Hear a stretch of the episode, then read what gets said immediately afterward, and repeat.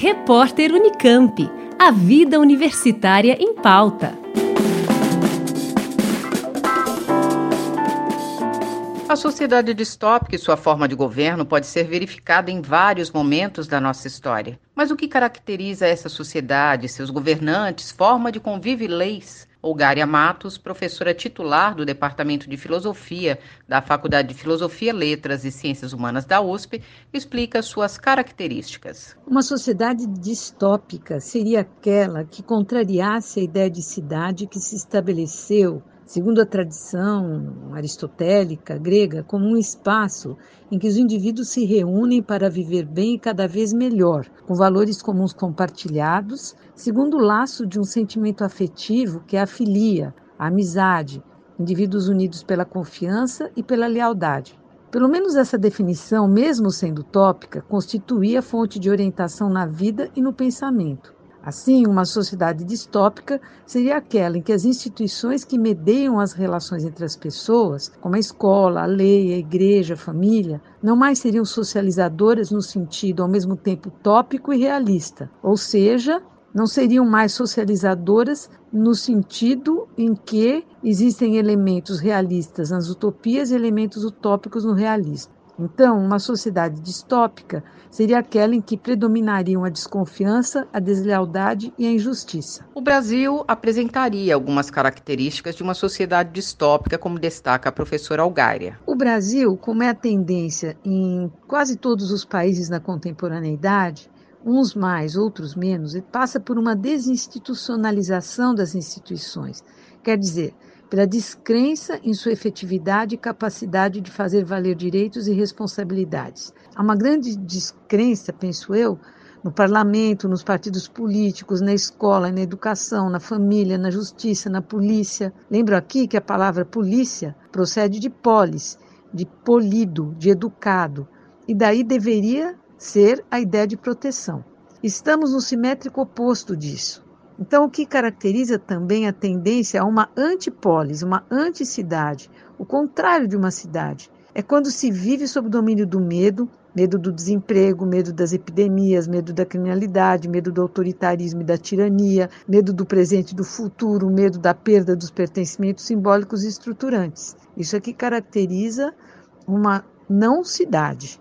É uma distopia. Uma sociedade distópica produz um sentimento de angústia generalizado e os desenvolvimentos das ciências e das técnicas contrastam com as regressões espirituais da sociedade. Uma sociedade distópica seria aquela que distribui ameaça por todos os lados, produzindo um sentimento de angústia generalizado que pode se traduzir no ressentimento e no desejo de vingança um mundo de particularismos políticos, étnicos, religiosos, sexuais, que não possui mais como referência um elemento simbólico externo que permitiria as mediações entre os sofrimentos que os preconceitos provocam e o sentido de uma progressiva resolução e superação deles, dada justamente a falência das instituições políticas e da presença do Estado, que hoje se reduziu a instrumento da economia e da tecnologia. Nesse sentido, então, um mundo distópico seria aquele em que o princípio de realidade vacila, uma vez que os extraordinários desenvolvimentos das ciências e das técnicas contrastam com as regressões espirituais da sociedade, uma vez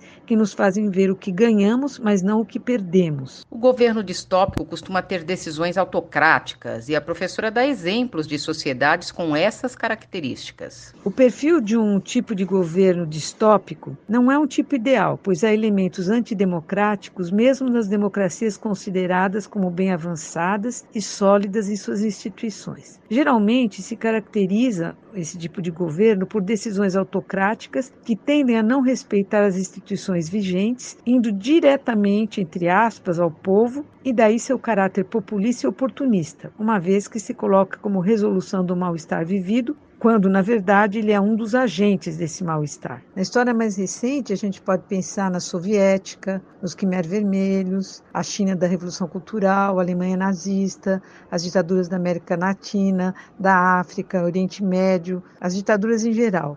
Mas de todas essas desgraças, imagina, por exemplo, nós podemos imaginar a França ocupada. Tinha as peças de, de Sartre que eram representadas. A Síria hoje tem o seu cotidiano. É como se o princípio de vida falasse sempre mais forte do que toda essa destrutividade. A professora destaca que o desejo de sobrevivência é muito maior em situações de risco quase iminente, onde a utopia se sobressai. Hoje, nas embarcações tão sumárias que atravessam o Mediterrâneo com risco quase que certo do naufrágio para chegar na Europa, para chegar em algum lugar, quer dizer, é só movido mesmo por um princípio de vida muito forte, por uma utopia imensa. Então é muito difícil acabar com o sonho. A professora acredita que o abandono da educação contribuiu para essa realidade. A partir dela, é possível mudar e criar a utopia de um ensino humanista.